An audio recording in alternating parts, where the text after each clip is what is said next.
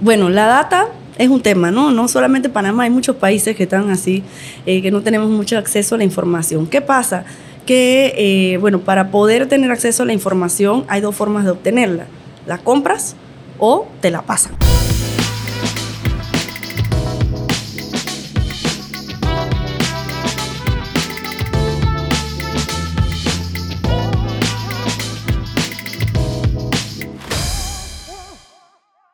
Bueno, bienvenida Ani Muñoz, otro episodio de e-commerce simplificado, eh, donde nos encanta hablar de e-commerce, marketing digital, emprendimiento, pero todos tienen una gran variante en común que es el famoso tema de la data. Los datos son claves para tomar decisiones, crecer un negocio, en fin, vamos a entrar en materia, pero quería agradecerte que estés acá y eh, que te presentes, nos cuentes un poco de ti, cómo llegaste a este gran mundo de la data y de Nielsen y todo este cuento.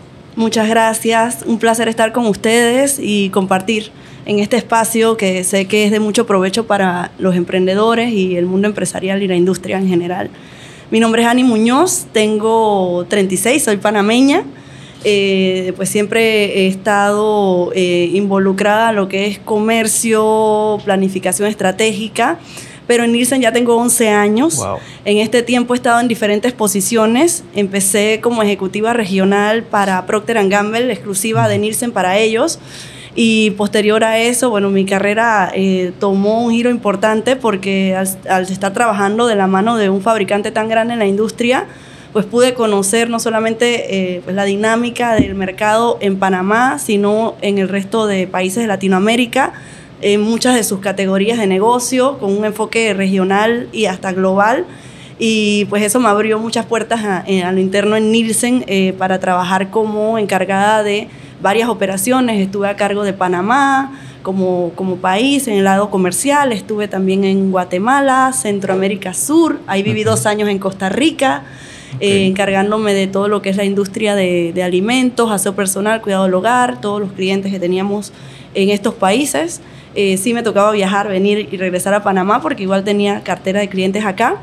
Y básicamente lo que hacía en esos roles como directora era llevar la relación con los principales fabricantes en la industria y con mi equipo de trabajo entregarles insights, análisis con la información que recoge Nielsen del mercado y, de la industria. Desde 2019 eh, mediados estoy a cargo, bueno, regresé a Panamá en enero de 2019, y estuve a cargo de la operación de Panamá, cambios de estructura, se me abre la oportunidad de, estar en esta posición en la que estoy ahora.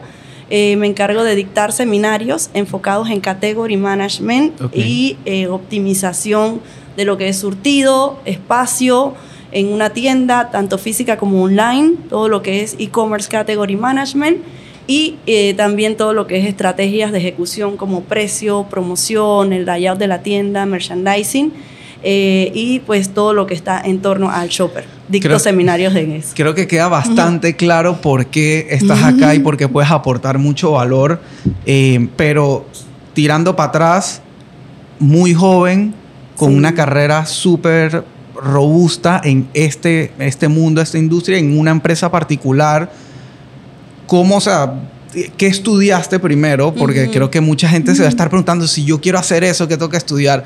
¿Qué estudiaste y cómo, cómo te fuiste abriendo camino a llegar a Nielsen? Buenísimo. Bueno, estudié en Panamá, en la Universidad Latina de Panamá, bueno, secundaria, contabilidad, me encantan los números, siempre me ha gustado. Este, eh, y estudié contabilidad bilingüe en el Instituto Comercial Panamá. Y de allí eh, estudié en la Universidad Latina de Panamá eh, administración de negocios con banca y finanzas. Okay.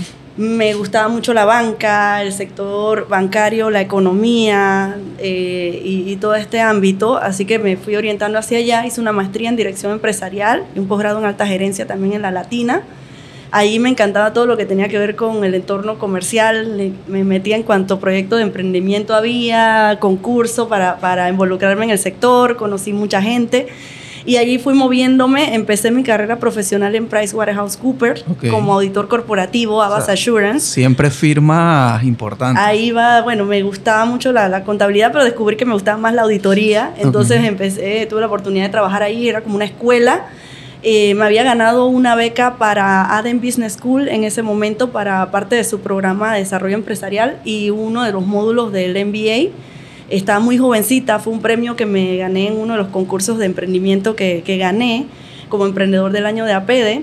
Y en ese momento este, eh, tomé ese curso y conocí al director comercial de UETA, que es la división de Latinoamérica de Duty Free Américas. Okay. Ellos eh, manejan todo lo que son las tiendas de Duty Free, es la operadora más grande de Duty Free en América, en Norteamérica y, Latinoamérica. Ya tienen en otras partes del mundo también. Y yo me encargaba de llevar como la coordinación de finanzas. Ahí conocí al director comercial en Aden y me llamó y me dijo, es una persona de números. Me fui a trabajar allá, yo quería un trabajo que me permitiera viajar eh, y conocer un poco más de allá de Panamá y ahí me fui moviendo y tenía esa combinación como de estrategia comercial porque él era el director comercial, así que aprendí mucho de licores, vinos, accesorios de lujo todo lo que es luxury que se maneja en las tiendas y especialmente todo lo que es licores, vinos, agua, eh, tabaco y confitería. Así que ahí me fui como metiendo en el ámbito, me encantaba lo que era el análisis de los datos, estaba más enfocada en optimización de costos, eh, optimización de, de, revenue dentro de estas compañías y encontrar estrategias para posicionar las marcas, grandes marcas que maneja pues Duty Free, desde Pernod Ricard hasta, bueno, marcas de lujo. Y, eh, y, allí entonces, posterior a eso, eh, se, sentía que ya tenía que dar un salto distinto en mi carrera, que, que ahí este, podía pues, explorar otras, otras áreas con todo lo que había aprendido. Tuve como un año eh, buscando algunos proyectos sin dejar de salir de Hueta. Me salió la oportunidad de trabajar con una diseñadora de modas. Trabajé con ella como un año y medio para posicionarla aquí en Panamá, una diseñadora pues, venezolana muy reconocida que estaba introduciéndose a Panamá. Trabajamos durante un tiempo en posicionar su marca y posicionarse como diseñadora y entrar en el mercado nacional. Como tenía experiencia en marcas de lujo, pues me resultó muy interesante trabajar en ese proyecto.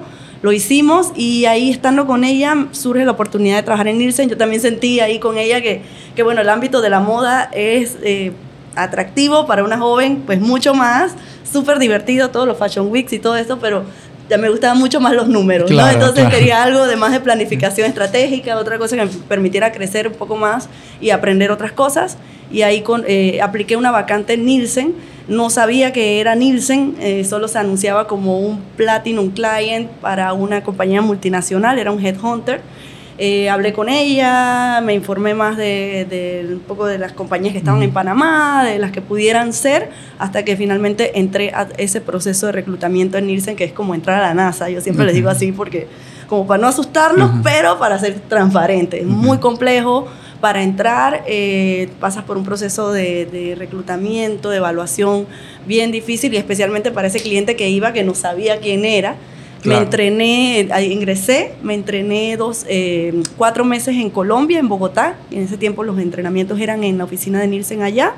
Y luego entonces ya me asignaron a, trabajar en, en, la cuenta. De hecho, algo curioso que me pasó cuando entré es que empecé eh, esa semana, todavía no tenía el go para ir a cliente, ya yo quería conocerlos, pero no podía ir todavía, estábamos ahí eh, terminando los detalles de mi certificación y eh, teníamos un seminario de Category Management en Panamá, justamente. Estaba a cargo del que en ese tiempo era el director del área, que ahora resulta que es el director de Latinoamérica de toda el área.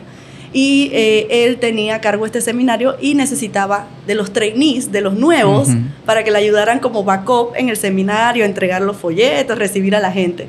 La primera cosa que hice en Nielsen fue un seminario de Catman, que es lo que hago hoy. Hoy. Que hago hoy. Entonces fue ayudar, estar ahí, tener la experiencia del seminario esa primera semana. Y posterior, pues ya la siguiente semana sí estuve. Pero básicamente, o sea, tú lo que interpreto es que tú, por, digo, de cierta manera, el, destino, el camino que fuiste eligiendo, se te fue presentando, terminaste juntando tu tu pasión por los números y la data con producto. Y, ahí fue donde hiciste ese match accidental o casual o lo que sea de retail, la parte de data hacia retail, hacia comercio. Súper, digo, me, identifico porque en mi caso yo estudié sistemas, hice una carrera como de 10, 12 años en telecomunicaciones, eh, toda la parte de internet, corporativo, voz sobre IP, etcétera y en un momento como que sentí que quería dar un salto, quería probar otra cosa, me llamaba la atención lo comercial mm. y caí en retail puro y duro y ahí como que se juntó con e-commerce, eh, desarrollo tal y ahí quedé. Sí, me pasó algo así, me pasó algo así. Yo, de verdad que me gustaba mucho la parte de analizar la información, hacíamos análisis, eh, bueno, en todas las compañías en las que estuve de diferentes perspectivas. Me encanta meterme en la parte contable y esto, o sea, que se me se me da, se me facilita. Eh, y, bueno, ahora eh, con Nielsen también, yo siempre digo que como que uno los datos para contarte una historia, porque de eso creo que se tratan, al final los números te, te, van contando como una historia, vas armando un hilo, una tendencia, y cuando me llama la atención algún numerito, lo anoto por allí, porque sé que alguna conexión voy a encontrar, alguna referencia a algo en algún momento. O, o me capta mi atención, ¿no? Claro. Entonces siempre estoy como muy pendiente de eso. Súper. y, ahí quería, quiero llegar ahí porque esa, esa es la parte que más clave me parece. Eh, Rafa está diciendo que te acerques un poco más. ah, dale. Eh, ok, lo primero para cerrar esa parte es, y creo que puede ser un consejo a quien, quien nos escucha que está en su proceso como de descubrimiento de carrera o lo que sea, o de cambio, es que al final del día uno puede cambiar, o sea, lo que uno sabe, el expertise de uno muchas veces es útil en un montón de cosas que uno no necesariamente sabe. Y, creo que es cuestión de encontrar dónde cabe uno y qué le apasiona para, para poder desarrollarlo al máximo. Eh, y creo que eso es, tú eres un vivo ejemplo de eso, desde contabilidad hasta estar viendo data y y aquí lo más importante, que es cómo utilizar esa data para tomar decisiones y, cambiar el curso de las cosas dentro del comercio específicamente. Entonces, entrando a ese tema, y tú me dirás, pero creo que uno de los grandes errores, por llamarlo de alguna manera, que cometen, cometemos los empresarios o la gente que está en el mundo de comercio, tecnología, tal, es que muchas veces nos dejamos deslumbrar de las herramientas tecnológicas, herramientas de data, me refiero, hay de todo, pero como estamos hablando de data, tienes eh, BI de Microsoft, tienes eh, Google Analytics, tienes Data Studio, tienes herramientas y herramientas y herramientas y cada día salen más y más robustas, pero al final del día, si no tienes la data y no la sabes interpretar, pues botar la plata en la herramienta más cara del mundo y no sirve de nada. Correcto. ¿Estamos? Sí, estamos alineados ahí. Mira que, eh, bueno, cuando, de hecho, parte del proceso de reclutamiento en Nielsen, cuando inicia una persona, es eh, eh, detectar que esa persona tenga una capacidad analítica y también una capacidad comercial, dependiendo del área donde va, pero especialmente estos que estamos a cargo de la información, de analizarla. Y eh, fíjate que esa parte de capacidad analítica es súper importante y se desarrolla. Entonces, sí, las herramientas están allí, son, son necesarias para optimizar los procesos, para hacer nuestro trabajo más eficiente, para poder manipular el nivel de información que podemos generar hoy o que tenemos a la mano hoy.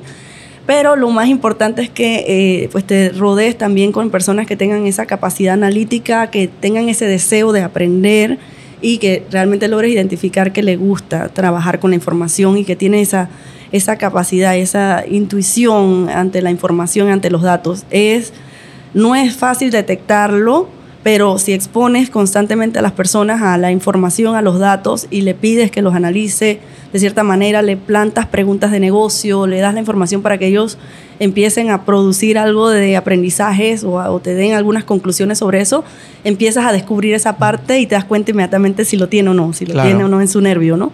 Y eh, bueno, así hacíamos, así hacemos, eh, parte del proceso de entrenamiento tortuoso de los chicos, es que eh, pues los exponemos a, bases de datos, a información, donde tienen que detectar preguntas de negocio, resolverlas, plantearnos respuestas, plantearnos preguntas también ellos. Eh, para ver pues con qué herramientas necesitan trabajar para poder eh, indagar un poco más. Y le pasa mucho al sector empresarial, como tú dices, se abruma con la cantidad de herramientas, con la cantidad de datos y qué hago, pero pues hay cosas tan sencillas como empezar a trabajar con la información que tienes disponible en tu sellout o la información que tienes disponible dentro de tus indicadores para luego entonces empezar a detectar oportunidades y escoger el camino correcto. Siempre, de hecho, en los workshops lo recomiendo que pues tenemos muchísimas herramientas, muchísima información. Vamos a hacer primero, vamos a sentarnos a ver qué tenemos, construir una hoja de ruta y sobre eso empezar a, trabajar poco a poco, paso a paso, especialmente en e-commerce, que es un mundo. A eso iba, que e-commerce, por ejemplo, una de las cosas, digo, cuando uno está estudiando y, viendo a otra gente que, digamos, lo, lo ha hecho bien, una de las principales cosas que siempre dicen es como que no, no entres a la herramienta, por decir algo, en este caso Google Analytics, si no tienes una pregunta, no entres. O sea, si tú, si tú vas a entrar a ver qué te encuentras, te vas a volver loco o sencillamente no vas a encontrar nada, vas a, perder tu tiempo. Hay infinitas formas de interrelacionar las variables, cruzar información. Si no tienes claro un objetivo analítico, ¿no? un objetivo de compañía, detectada alguna oportunidad, el camino se te puede volver bastante confuso. Así que sí es importante tener al menos un norte, un objetivo claro de qué se quiere lograr, qué quiero lograr con mi negocio, qué quiero alcanzar, cuál es mi objetivo, mi meta, para entonces empezar a cuestionarte qué necesito analizar, por qué camino puede venir el, issue, el inconveniente y eh, dónde pueden estar las principales oportunidades ya luego de esa evaluación del negocio, del mercado, para entonces empezar a trabajar, definir cuáles son las prioridades estratégicas, cuáles eh, son las variables que me van a permitir y me van a hablar y me van a decir esto es lo que está pasando o no y hacia dónde debo, debo ir. Claro, total. O sea, definitivamente data, especialmente en esta era digital, en esta era donde todo está conectado, redes sociales, internet, etcétera, datos hay por montón, o sea, cada milisegundo se está generando algo de información eh, y no tener esa capacidad, y creo que fue algo súper clave que dijiste y, te quería preguntar, que yo creo que es algo que la gente tiene o no tiene. O sea, uno puede estudiar, uno puede, le pueden tratar de enseñar y todo, pero si no tienes esa capacidad, simplemente no la tienes. Y creo que por eso hay tantas carreras y hay tantas opciones y tantas oportunidades, porque efectivamente el tema de los números y poder analizar los números, y creo que también por eso hay una clara división entre qué es ser contable, qué es ser financiero. Por ejemplo, si nos vamos a ese mundo, el financiero y el contable tienen cada uno su función. O sea, uno procesa la data, el otro analiza la data y toma decisiones. Y pienso que en e-commerce, en el mundo digital, pasa exactamente lo mismo. O sea, la persona, por ejemplo, que tiene la capacidad de montar campañas de marketing, ejecutar campañas con un objetivo claro. Queremos que lleguen tantos clientes o tantos usuarios, se conviertan en clientes y generen tanta venta, esa persona lo va a saber ejecutar. Pero lo que pasó después, analizar qué pasó, no necesariamente esa persona lo sabe hacer. Y por eso en estas grandes estructuras de agencias o de empresas muy grandes, tienes el que ejecuta la estrategia y tienes el que analiza después la estrategia. Entonces, e-, eso es algo que te encuentras, me imagino, en estas empresas grandes. Sí, y, bueno, y como tú dices, el e-commerce es un mundo con datos ilimitados al momento, constantemente generándose. Y dices, wow, o sea, ¿por dónde empiezo? No? Lo, lo primero es hacer un análisis realista sobre las capacidades entender eh, pues si estás trabajando desde tu compañía, qué capacidades tengo, o sea, cómo lo puedo abordar, qué recursos tenemos. Y si estás trabajando con algún socio estratégico, no sé, si estás vendiendo tu producto a alguna tienda y también están trabajando en algún proyecto colaborativo, cuáles son las capacidades de mi socio, dónde está parado, qué capacidades y recursos tiene disponibles para beneficio del proceso, para beneficio del proyecto que estén trabajando, ¿no? Entonces sí, eh, a pesar de que son datos ilimitados, la pregunta medular es, ¿los voy a usar todos? ¿Los necesito todos? O sea, ¿hacia dónde va mi objetivo para yo realmente enfocar mis esfuerzos? Y me lo encuentro todo el tiempo. Eh, a nivel organizacional, estas grandes multinacionales están cambiando muchísimo la forma en la que trabajan. Una de las cosas que que ahora se está desarrollando más en ellos es el rol de la unicanalidad, una persona que se encarga de unificar la estrategia online y offline, de tener como esa visión más macro y también de desarrollar estrategias en eh, para captar los beneficios de la unicanalidad, que son muchísimos. Pero eh, están, eh, es correcto, pues todo el equipo de conocimiento, de información, de insights que tienes desde los analistas, desde los que generan los reportes, o sea, los que los interpretan y generan esas conclusiones y recomendaciones para que el equipo de marketing, el equipo comercial, el equipo de revenue, pricing, el equipo de eh, operaciones, todos puedan encontrar esos insights y, bueno, eh, capitalizar esas oportunidades que tienen ahí. Claro, aprovechando que llegaste ahí y podemos entrar por ese lado, bueno, yo conocí a Ani, la vi por primera vez en vivo en el pasado e-commerce day aquí en Panamá donde ella fue expositora, yo también, y bueno, tuve el, privilegio de ver su presentación, em, que ahora, en 2022, que ya prácticamente se acabó, vamos a entrar al 2023, todavía muchas empresas siguen hablando de pandemia, prepandemia, pospandemia, los números de pandemia, que realmente desde la perspectiva, yo tengo una perspectiva de agencia y de comercio, tú tienes tu perspectiva de lo que tú vives desde arriba de los comercios, ¿qué realmente deja la pandemia? O sea, ya sabemos que para uno fue desastroso, para otro fue unas ventas que nunca habían visto, pero ok, ¿ahora qué? O sea, para mí fue como, para esa gente que vendió mucho, fue como que te metiste una mega rumba y ahora estás viviendo la resaca porque ¿qué pasó? ¿Qué hice ayer? Eh, ¿Cómo vuelvo a divertirme así? ¿Qué, qué, qué dejó? Sí, mira, buenísimo. Y es que mucha gente está ah, como así, ¿no?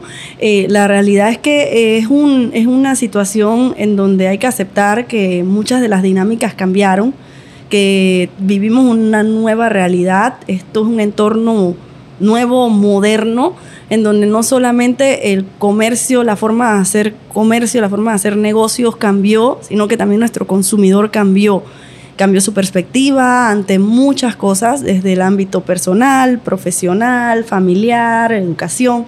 Muchos ámbitos eh, cambiaron, si no es que todos, ¿no? Así que eh, lo primero es eso, que sí se dio un cambio real, eh, hay un antes y un después en dinámicas en general. esto para algunas empresas fue, wow, ¿qué pasó? Como tú dices, me estoy levantando y estoy viendo qué pasó y, cómo vuelvo a eso o qué hago hacia adelante. Para otras, eh, y que creo que fue el mejor camino, fue puro aprendizaje.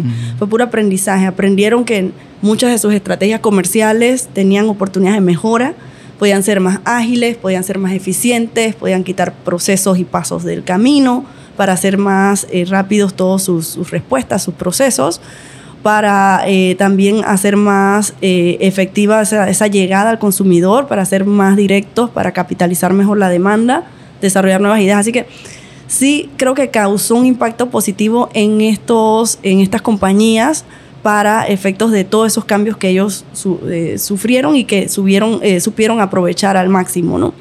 Eh, creo que en lo que depara para el futuro o lo que estamos viendo en este entorno y que pues yo vivo día a día, en mi trabajo, para que te hagas una idea, yo soy la persona que más se reúne con clientes en Nielsen eh, tengo entre 15, 20, 30 personas por seminario de toda Latinoamérica, de España, de Norteamérica y Canadá. Tengo una visión de lo que ellos están viviendo, fabricantes gigantes, pequeños, medianos y también retailers, eh, eh, también del, mismo, de los mismos niveles. ¿no?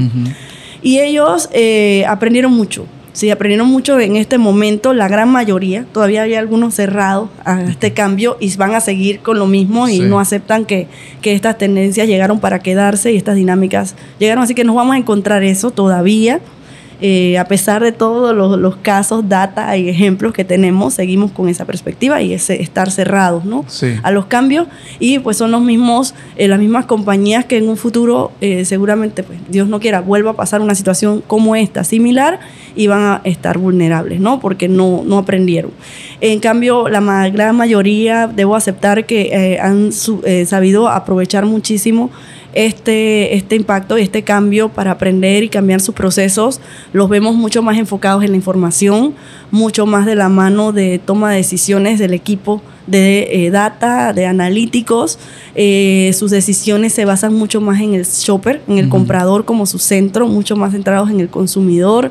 Todo lo que vayamos a hacer, vamos siempre a tenerlo presente, siempre en el medio de todos nuestros procesos y con esa perspectiva, créeme que, que van para adelante con cualquier, con cualquier eh, tendencia, con cualquier situación que se nos pueda enfrentar, eh, nos, pueda, nos podamos enfrentar a futuro, ¿no? Así que los veo como mucho más y eso es como lo que, lo que más resalto de ellos, que, que eh, su gran mayoría ha comprendido de manera profunda dentro de la organización, dentro de su cultura que es necesario hacerlo. Entonces lo ves mucho más ávidos de información, muchos más interesados en ver los reportes, en ver cómo toman decisiones, desde el vendedor que está en la calle en su ruta hasta la persona que está eh, eh, generando los reportes a lo interno, súper preocupados y obviamente todo el top management y la gerencia en cómo tomar mejores decisiones a futuro. Claro, tú, tú normalmente estás viendo una, una perspectiva o un, un bosque, por decirlo de alguna manera, de empresas de cierto tamaño, de cierto nivel, con cierta capacidad, me imagino que normalmente multinacionales también. Em, yo desde mi perspectiva de agencia y a lo largo de estos años me he topado mucho en pandemia y post pandemia. Me he topado mucho con la empresa que no necesariamente es tan grande, es una empresa de un tamaño considerable, con presupuesto, equipo, todo, que no logra distinguir o no logra darle la misma prioridad a su e-commerce que a su, a su tienda física. Em, en la tienda física están dispuestos a invertir y remodelar y cambiar y contratar, etc. Y cuando van a ver el e-commerce, o sea, creo que no, no pueden ver más allá de si vende mucho menos o lo que sea versus su sucursal física, pero como que pierden la perspectiva justamente de que el cliente es al final del día, hoy más que nunca, quien decide dónde va. Si decide que quiere comprar online o decide acercarse a una sucursal física y que no necesariamente el que hace uno no hace lo otro. Ya están, o sea, yo un fin de semana tengo el tiempo para ir y quiero salir de la casa y un día de semana quiero hacerlo online y para la empresa soy la misma persona y muchas veces se pierde esa perspectiva. Em, ¿Cómo lo ves tú a ese nivel? O sea, sigue pasando, les cuesta, eh, no le dan la prioridad que se merece. Mira, eh, me encuentro de todo, desde grandes retailers que no tienen en foco su e-commerce todavía y lo tienen en muy eh, bajo nivel de desarrollo, y me encuentro otros que van volando. ¿Sí? que más bien me hacen preguntas así, rocket science, que yo quedo en el aire. Entonces, este, me encuentro de todo, las dos, las dos fotos. ¿Qué pasa con estos que, que bueno, son, son el, asunto, ¿no? Que son estos grandes, eh, grandes compañías o empresas que ya tienen su presencia en físico muy bien establecida, dominan, ¿sabes? Los procesos, saben qué hacer, en qué momento, lo tienen clarísimo. Tienen un presupuesto destinado para su ejecución y sus proyectos en físico, más no ven tanto la relevancia. Bueno, la realidad es que no hay un mañana lo voy a hacer. Es el momento justo para hacerlo, es ahora.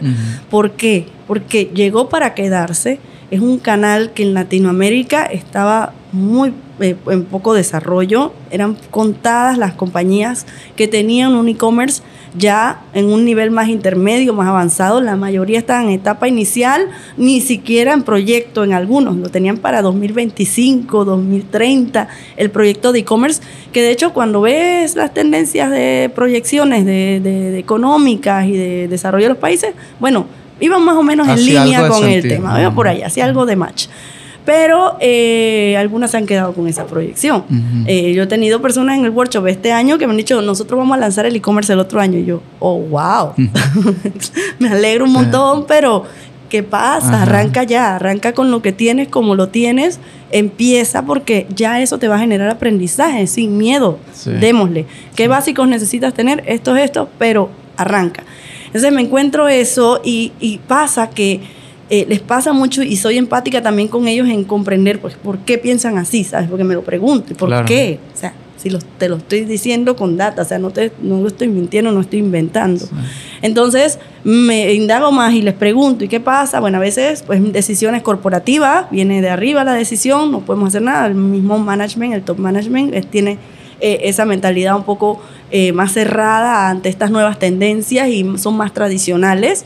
Eh, o es la menor cantidad realmente. El otro es que no ven el, la remuneración de la inversión en el e-commerce en este momento. Entonces, quieren inmediatez. Quieren inmediatez, quieren los ingresos ya, quieren tener los resultados inmediatamente, cuando realmente pues, es un trabajo, es un proceso continuo de mejora, no es algo que vamos a ver inmediatamente eh, en retorno, podemos ver los resultados, pero el grueso del negocio y el desarrollo del e-commerce lleva tiempo.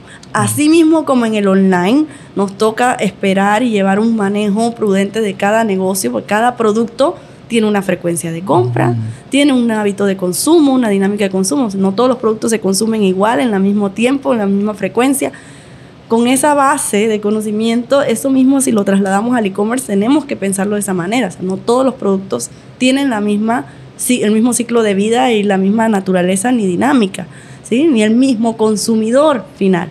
Entonces, eh, no siempre lo conectan ahí y ahí pasa algo que pues desconecta toda la relevancia de trabajar en los procesos y otra cosita es que no le ponen tanto foco a presupuesto porque no ven el retorno tan grande como si lo pueden ver en el dólar que invierten en el físico. Entonces, para que el e-commerce levante, necesitamos invertir. Tiene que tener un presupuesto designado, no solamente al inicio y al final, sino durante todo el año. Es un canal más, es un brazo más de negocio que le va a traer beneficios a la compañía porque el shopper y el consumidor es omnicanal. Compra en físico, compra en línea. Y nosotros tenemos la responsabilidad de tener una estrategia omnicanal, que no es más que darle un servicio óptimo, sin inconvenientes, independientemente de dónde esté comprando, buscando su producto, sea físico, sea online, celular, tablet, laptop o en la tienda física o en la sucursal express o donde sea. Nosotros tenemos que brindar un servicio omnicanal. Esa es la meta. Entonces necesitamos estar en e-commerce, necesitamos estar en, una aplicación propia, necesitamos desarrollar relaciones con los last milers, necesitamos tener presencia, eh, si no tenemos presencia tal vez en esa zona del país, en un dark store, pero hay que encontrar la manera de, llegar y, empezar a adentrarnos en ese mundo, eh, así seamos pequeños, medianos o grandes o multinacionales globales me pasa y, lo veo todo el tiempo y es que no, no, no cala esa, esa necesidad por el hecho de que no ven el grueso del negocio y el retorno inmediato. Cuando, pues, si logran desarrollarlo, inmediatamente van a empezar a ver los resultados. Si logran meterle un buen plan, si logran meterle un buen foco, estrategias correctas, inversión, tener un presupuesto designado, van a ver el retorno casi que inmediato. Pero cuesta un poco porque piensan que es mucho lo que tienen que hacer, se abruman también en el proceso, se pausan por eso. Y eh, bueno, también creo que es una responsabilidad de nosotros como consultores, como agencias también de nuestros clientes, darles o vender de forma correcta también todo lo que conlleva el trabajo. Son etapas, son fases, poco a poco para que los clientes también pues se sientan más cómodos con aceptar este proceso y que logremos que se desarrolle el canal, que es lo que creo que todos queremos. Dirías que, escuchándote decir eso, dirías que quizá más que presupuesto, en muchos casos sea miedo a lo desconocido, como que como no conozco de esto y no tengo una persona aquí de confianza que me guíe, no mejor lo voy dejando. Se mezcla eso, ese miedo porque estamos viviendo una época eh, emocionalmente difícil eh, después de la pandemia, no solamente durante la pandemia, sino estos últimos años de mucha presión financiera, económica por resultados. Las compañías están, bueno, justamente globales, pasando por reducciones de personal fuerte.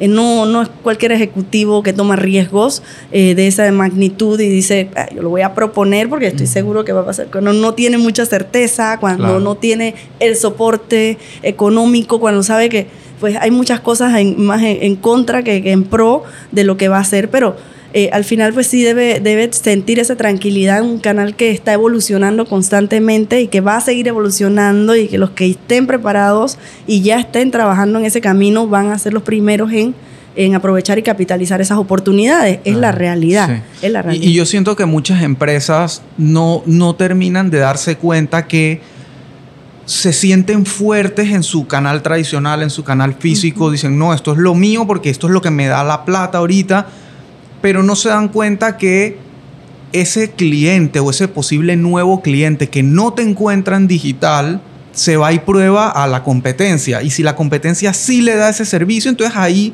perdiste una oportunidad. Eh, y yo creo que cada vez más, lastimosamente, el, el, tipo de usuario, el tipo de cliente, no es necesariamente fiel a un comercio, o sea, es fiel a su, a su beneficio, a lo que necesita, al momento, a la experiencia. Entonces, si uno no trata de, de, brindar eso, como bien decías, en todos los canales que se pueda, yo creo que no, no necesariamente, y corrígeme si, si no es así, pero no necesariamente hay que estar en todo ya al mismo tiempo.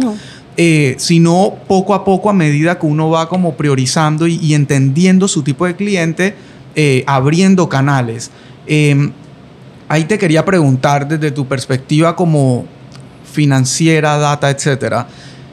¿Tú crees que como empresa deben ver ese retorno, ese famoso retorno que es lo que les da como excusa decir, es que esto no, porque esto sí me da, no debería ser un todo, o sea, obvio, si quieres medir la rentabilidad de cada canal y lo mínimo que esperas es que el canal se pague solo, pero al final es una empresa, es una marca, es un todo, es un esfuerzo de todos. Eh, no va por ahí el tema como que no deberían estarlo viendo como un hijo huérfano, o sea. No, deberían dejar de verlo como un hito huérfano, es un brazo más del negocio, tiene que ser visto también como el mismo enfoque que le damos a un canal de tiendas de barrio, farmacias, supermercados.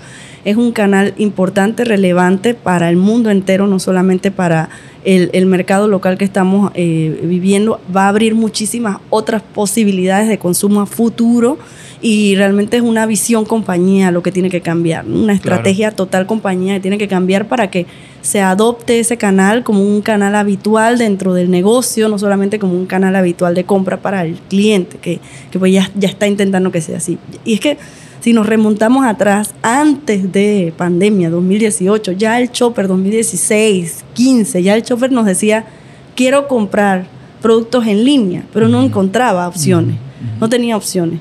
Quería comprar productos en línea, quería comprar alimentos, productos frescos, perecederos en línea y no encontraba opciones globalmente. Sí. salvo China, Estados Unidos, algunos lugares sí estaban teniendo ya alternativas y ya venían en evolución, ya estaban en otros niveles de e-commerce pero eh, en Latinoamérica se reducía a libros, electrónica, ropa, artículos básicos. Eh, y tenemos limitantes como todos los países, pero ya era antes de pandemia, o no es una cosa nueva. Entonces, pues si se aceleraron las cosas, también es momento nosotros de acelerar esos planes y esa visión un poco más eh, acortada en el que está pasando en el momento presente, en donde ya hoy está comprando en línea hoy está buscando otras alternativas, como tú bien lo dices, está probando, ¿sí? en un entorno competitivo tan dinámico que estamos viviendo hoy, un entorno competitivo agresivo en todas las industrias, no solamente en consumo masivo, sino en todas las industrias, en comercio interno, está eh, bastante agresivo el consumo y el entorno competitivo para tener las opciones disponibles para nuestro cliente, porque independientemente de dónde esté comprando, se lo tengo que dar. Mi misión es satisfacer su necesidad. Entonces, con eso en mente, ¿por qué no hacerlo? ¿Sabes? Sí, total. y del lado de marketing, por ejemplo, por guardando un poco las proporciones, una cosa que yo siempre veo con mis clientes y, con quien me pregunta es que el tema del marketing digital enfocado a e-commerce específicamente, obviamente hay canales dentro de ese canal. Estamos hablando de Meta, o sea, Facebook, Instagram, pautar ahí. Tienes pautar en Google, tienes hay gente que pauta en LinkedIn, hay Twitter, o sea, hay un montón de opciones. Y normalmente la gente, la empresa designa un presupuesto de marketing y luego quiere como evaluar que está bien cada canal, que me, que me trae más, que me trae menos, que está súper bien, uno puede entrar ahí. Pero creo que un error que se suele cometer también, que lo ven y, y que ha de cierta manera todo el tema de la privacidad de datos y, mm. y, las restricciones de Facebook, etcétera, han hecho que esa data sea cada vez menos certera, por así decirlo, es que no quieren ver o no, no ven, no, no se han terminado de adaptar a ver cómo lo ve una empresa tradicional donde tú dices, ok, este es mi presupuesto de, publicidad y mercadeo para gastar en televisión, revista, etcétera, donde ni siquiera había manera de medir, no hay, al día de hoy hay una manera muy subjetiva de medir. Y, ok, invertí esto y mis tiendas vendieron esto. Entonces ya yo más o menos sé mi rentabilidad, se puedo calcular. En e-commerce está pasando, estamos prácticamente migrando a lo mismo. Eh, uno tiene que ver el esfuerzo como un todo de marketing primero, de, ok, cuánto me vale, cuánto estoy pautando en cada canal, cuánto me vale la agencia que me corre esa pauta, cuánto me vale la persona que me redacta contenido, el diseñador, tal, todo el esfuerzo y, ok, mi e-commerce está vendiendo esto, o sea, e, esto es mi proporción de mi inversión en marketing con mi e-commerce. Luego me puedo meter a ver, de repente Facebook me trae más tráfico que este, qué tipo de tráfico avanza más en el funnel, en fin, pero creo que volvemos a eso que hablábamos al principio de hay un montón de data, pero empieza de, lo más notable, de lo que más puedes manejar y después te vas metiendo. Correcto, después te vas metiendo. Siempre, mira, y yo creo que no sesgo nunca a mi audiencia a que solamente vayan por las herramientas de Nielsen, que son un montón y que estamos midiendo el canal de diferentes maneras y bueno, sí les muestro lo que hacemos, pero aparte que empiecen a trabajar con eso que tienen, ¿no? Con ese conocimiento que van obteniendo sobre esos resultados, sobre esa experiencia entre las diferentes estrategias que están ejecutando para poder ir tomando decisiones en el camino. Cualquier cambiecito, por mínimo que sea que ejecutes, va a tener un impacto en el negocio. O sea, hay cosas tan medulares que estamos fallando hoy en nuestros e-commerce en la región que eh, solamente corrigiendo esos pequeños detalles ya pudiéramos tener un mejor resultado en nuestros sitios web. Pero volviendo a lo que comentabas al principio, es, eh, se suele eh, trabajar como en montar la página, listo, la tengo ahí y no voy a invertirle más, así se quedó, hasta allí es el desarrollo, ¿qué es eso que me estás diciendo, las descripciones, no quiero escucharlo, no, esto está bien así. Entonces, sí es necesario que hagamos esos ajustes, esos pequeños cambios en la base de nuestro sitio web, de nuestra estrategia de e-commerce, para que podamos ver, empezar a ver los el, retorno debido. Así que sí, desde la parte de marketing digital eh, y de las estrategias de marketing, eh, es empezar a medir lo que tenemos disponible y pues obviamente sí hay muchísimas herramientas ya de forma mucho más granular, porque sí es importante conocer eh, eh, esa composición de ese revenue, ¿no? De dónde viene, cómo llegó ese cliente, cómo lo estoy impactando y en la medida de lo posible, lo más granular posible que pueda hacer nuestro análisis, mejor. Entonces, hay formas de hacerlo, hay mecanismos, no es tan costoso la medición de este canal, eh, puede también eh, para, no sé, una empresa que quiera trabajar con una agencia, no, es no, son estudios costosísimos, hay diferentes tipos de estudios, pero que te brindan insights que tú puedes entonces eh, eh, comprender y al final ejecutar en, la tienda, ¿no? Ejecutar en tu e-commerce. Sí. Bueno, para ir cerrando y no quitarte más tiempo, porque siento que podemos hablar un montón más de esto, ¿te consideras una nerd? No, no sé. Mira, yo siempre digo, yo soy como una nerd de, de Catman, de Assortment, de, de Data. Me encanta, o sea, no me ofende. Ok, entonces sí Yo soy una, medio, medio geek de, de, eso. Medio, yo diría que un poco más de medio, con 11 años a tus 36, creo que bastante. Orgullosamente. Súper, claro, hay que estar orgulloso si eso es lo que uno le gusta. Eh, dime algo, Ani, y aquí de pronto te, te tengo dos preguntas que no sé qué tan comprometedoras son en términos de datos y estadísticas, pero la primera es, em, hay, ¿tienen alguna cifra, manejan algo de en promedio en la región, nuestra región latinoamericana, que apenas está como empezando a coger fuerza, ¿cuál es un número para una empresa que ya, ya es fuerte, digamos, en comercio físico? ¿Cuál es un número a promedio que representa el e-commerce en su top revenue al final del año? Bueno, al final del año, eh, en una compañía fuerte, en promedio está entre un 5, un 6%, mm, una que le esté yendo mejorcito, un 8, he visto por ahí, pero no más de eso. Okay. Eh, pues a raíz de la pandemia que se viene desarrollando. Ya sí, yo tenía conocimiento de retailers muy grandes en la región antes de pandemia que ya estaban trabajando en su e-commerce Fui, tuve la oportunidad de estar en Chile con una de las cadenas más, la cadena más grande de Chile en sus oficinas y tenían un piso entero de la oficina, era solo e-commerce. Y yo, así que lloro, o sea, la emoción que tenía en ese momento era, sabes, me encanta esto y, conocí mucha gente ahí de su piso. Y ya estaban trabajando con los last milers muy fuertes, habían dos cadenas luchando, casi que se dividían los last milers, uno casi que era exclusivo de uno de los last milers por el volumen. Entonces ya Chile era un país que en canal moderno Chile hace tiempo hace viene, tiempo, sí, hace sí. tiempo. Entonces ya yo ya ya hablaba de e-commerce y ya bueno, ya Claro. sabían un montón. En los otros países no es lo mismo. Claro. No, no puedo decir lo mismo del resto del- de, la región, a pesar de que sí ya teníamos las Smilers y estábamos empezando. No en ese nivel en ningún país lo vi. Colombia arrancando durísimo, pero con un entorno físico muy competitivo, Complicado, complejo, sí. con los discounters. Estaban sufriendo por todos lados, así que no le estaban prestando mucha atención al e-commerce, aunque tengo muy buenas best practices de Colombia, que siempre eh, resalto pero este bueno es por ahí andan los números sí con buenas tasas de crecimiento seguimos con una etapa de crecimiento todavía no madurez en Latinoamérica o sea que hay unas tasas de crecimiento bien aceleradas hay tasas de abandono altas todavía o sea que las tasas de conversión son bajitas todavía no tenemos tasas de conversiones tan fuertes tan altas en algunos retailers algunas categorías mejores tasas de conversión, ves unos 10, unos 8, y tú dices, Mm, wow, oye, qué tasa más sí, chévere. sí. Pero. Porque el estándar que sigue siendo 2... dos y- 2.9, 3%. Ok, ok. Ha mejorado versus cuando yo arranqué. Yo me acuerdo cuando yo arranqué en 2018, uno leía dice que si tienes 1, 1.5 en Latinoamérica, Estás volando. volando, exactamente, así mismo. Bueno, Está hemos volando. crecido, hemos Vamos crecido. creciendo y se va desarrollando. Eh, las estrategias siempre, eh, bueno, en e-commerce son, son bien enfocadas en, en siempre atraer más clientes, hacer que gasten más en su viaje de compra o mejorar nuestros resultados financieros, rentabilidad, flujo de efectivo. Todavía se ve un e-commerce que se enfoca mucho en precio y promoción. Eh, Hay que darle la vuelta. Hay mil maneras de trabajar en e-commerce con otras estrategias que no se centren solo en precio y promoción para no desvalorizar el canal, el negocio, para que podamos producir otro tipo de resultados. Por ejemplo, un eh, surtido exclusivo online, promociones exclusivas online, concursos para atraer más clientes, que pueda generar ese Contenido conocimiento, eh, ex- contenido valioso, el contenido es uno de los eh, aspectos que mayor impacto tiene en las ventas.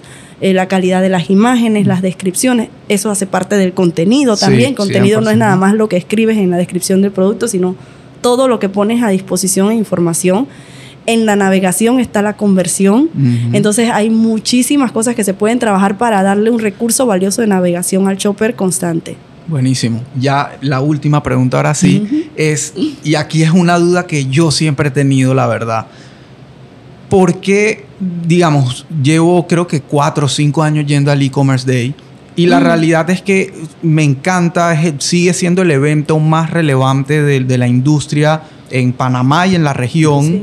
Eh, va gente con que, que está en, por ejemplo, en tu caso, en posiciones importantes, en empresas importantes a nivel regional, y tú escuchas las presentaciones y el grueso de la data no es de Panamá. Mm. Entonces, ¿por qué es tan difícil? O sea, ¿dónde está el problema que hace que en Panamá no haya tanta data para explorar?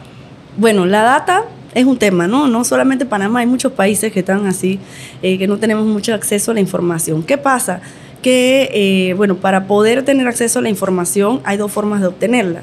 La compras o te la pasan. Entonces, eh, Nielsen, en mi caso, nosotros, ¿cómo medimos el canal? Ya hay un poco más de, de información. Nosotros o trabajamos a través de acuerdos de colaboración o no hay acceso de información. Nielsen no compra información, a diferencia de todas las otras agencias del mundo, Nielsen no compra data. Ok. Todo es acuerdos de colaboración, intercambio por información, servicios, consultorías, así que no pagamos por información. Eh, esto, esto es importante porque, ¿qué pasa al final? Pues con e-commerce, eh, antes no teníamos información, Eh, se desarrolló en 2020 el canal, pues un boom a nivel de, de desarrollo del canal, empezamos a tener más datos, empezamos a tener más acceso, más, pues empezamos a alimentar todas esas plataformas de información que hoy tenemos disponibles eh, con un poco más de grueso de data. Eh, sin embargo, pues toma su tiempo también eh, desarrollar esa madurez de esa medición del canal. No es eh, algo que vayamos a ver tan en el corto plazo. Entonces entiendo tu frustración de, todavía no tener tanta información en Panamá, pero es que apenas estamos allí en los primeros añitos donde se está formando esa base de información y casi siempre históricamente esos primeros años no hay mucho acceso, ¿no? Porque nos toca entonces empezar a buscar la colaboración de la información o que las herramientas empiecen a compartir información o, las, las, empresas. Entonces, cómo reclutas a todas las tiendas que están vendiendo en e-commerce. tienes que ir, reunirte con cada tienda, presentar un acuerdo de colaboración atractivo y que te lo firme y que te empiece a dar la data calibrar esa información para que pueda estar en un estándar que puedas meter en una base de datos, consolidar la tuya de tu tienda A con la de la tienda B y la de la tienda C. Y que todo sea un estándar para poder hablar con propiedad de una tendencia con algo robusto eh, y lo suficientemente eh, robusto en materia de muestra para poder decir este es el total mercado. Entonces, hay un proceso de colaboración que se está gestando en este momento, están cada vez más colaborando. En Nielsen ya empezamos a medir Panamá empezamos a tener reportes, que entonces viene el otro, el otro factor, ¿no? Que sea lo suficientemente grande para yo poder entonces, como Ani, tomar algo de data, de insights generales de Talk Leadership y poder decirles esto es lo que está pasando en Panamá, porque también información que se recoge, información que está pagando un cliente que es confidencial y que no podemos comercializar ni podemos eh, publicar. Entonces, eh, también se llega a un punto donde la muestra es tan representativa y tenemos una visión total mercado que podemos entonces también empezar a generar un poco más de información sobre eh, de lo que está pasando en el mercado y las tendencias con un poco más de propiedad, ¿no? Así que eh, nosotros como agencia, pues eso es lo que hacemos irresponsablemente. Yo me meto en todo, cuanta base de datos, herramienta, por mi cuenta veo todas las agencias, toda la data que puedo y que tengo acceso, leo pues un montón sobre tendencias y bueno, cuando me llama la atención algún dato particular, pues indago mucho la fuente, que dónde viene, cómo recogieron esa data, quién lo hizo, el currículum, o sea, me meto mucho antes de, poder tomar un dato de, por allí, sí, de, internet, que hay mucha información o algún dato que escuche de, alguna conferencia o algún experto. Eh, para poder tomarlo como un dato robusto y poder hablar con propiedad de él, ¿no? Entonces, hasta yo tomo mis previsiones con la información que hay ahora mismo del canal eh, online, eh, verificar muy bien la fuente, verificar el dato, verificar qué, cómo se compuso, cómo lo calcularon, qué metodología usaron, porque todas las agencias usan metodologías distintas. Entonces también hay unas variables que ya están seteadas, que sabemos cómo se analizan, conversión, impresiones, todo esto, pero aparte de eso, otros datos que nos pueden dar luces de qué está pasando en el mercado, que hay que indagar bien la fuente. Pero creo que va de la mano, como que están pasando dos cositas ahí en paralelo, que, nada más que hay que esperar un poco más, que se vuelva un poco más robusto el canal para que entonces eh, pueda tener más apertura y se pueda empezar a ver un poco más de datos. O sea, viene la data. Viene la data. Buenísimo. Bueno, Ani, nada, no te quito más tiempo. Muchísimas gracias, de verdad. Aportaste un montón de valor de cosas que tú trajiste el mundo súper alto nivel corporativo a una mesa donde creo que hasta un emprendedor va a sacar un montón de valor de cómo funciona todo el tema de los datos, las agencias, etcétera. Y, y te agradezco muchísimo por ese aporte y seguro que habrán más episodios donde hablaremos contigo. Sí, aceptas venir. Claro, con mucho gusto. Yo feliz. Ya viste que me gusta hablar. ¿Dónde te pueden seguir si quieren saber más de ah, ti? Ah, bueno, eh, me pueden seguir en, LinkedIn. Eh, Ani Muñoz Gutiérrez, sí, viejita, uso más LinkedIn que otra red social. esa es la principal. Y bueno, estoy en Instagram. No soy muy de redes, pero utilizo Instagram de trainer slash abajo Ani.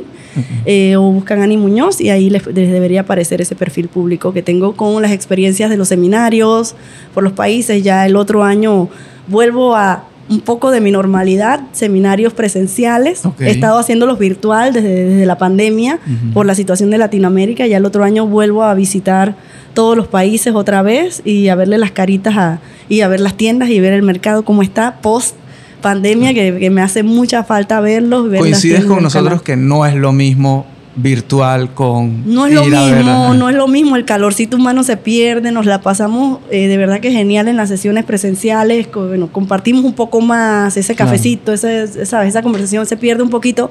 En el virtual siempre igual después de los seminarios me quedo hablando con alguna persona alguna pregunta siempre quedamos ahí echando cuentos pero eh, no es lo mismo presencial y pues para mí especialmente extraño mucho es poder ir a las tiendas. Me encanta ir a las tiendas. Yo soy omnicanal, pero soy como 70% físico, 30% online. A pesar que hablo mucho del online, me encanta ir a la tienda física. Eh, y pues creo que es un canal que no, no se va a ir. Vamos a continuar, vamos a tenerlo. El Chopper disfruta la tienda física todavía. Entonces me gusta ir mucho a ver qué están haciendo, cómo están innovando, qué está pasando ahí, contrastarlo con el online también para ver qué, está, qué están haciendo, cómo están sus estrategias. Y eso eh, pues lo extraño mucho y ver a la gente también. Ok, bueno. Así que vuelvo a esa dinámica. Súper. Ani, muchas gracias. Una Un placer. Igual, nos vemos en la próxima. Mucho gusto. Chao, gracias.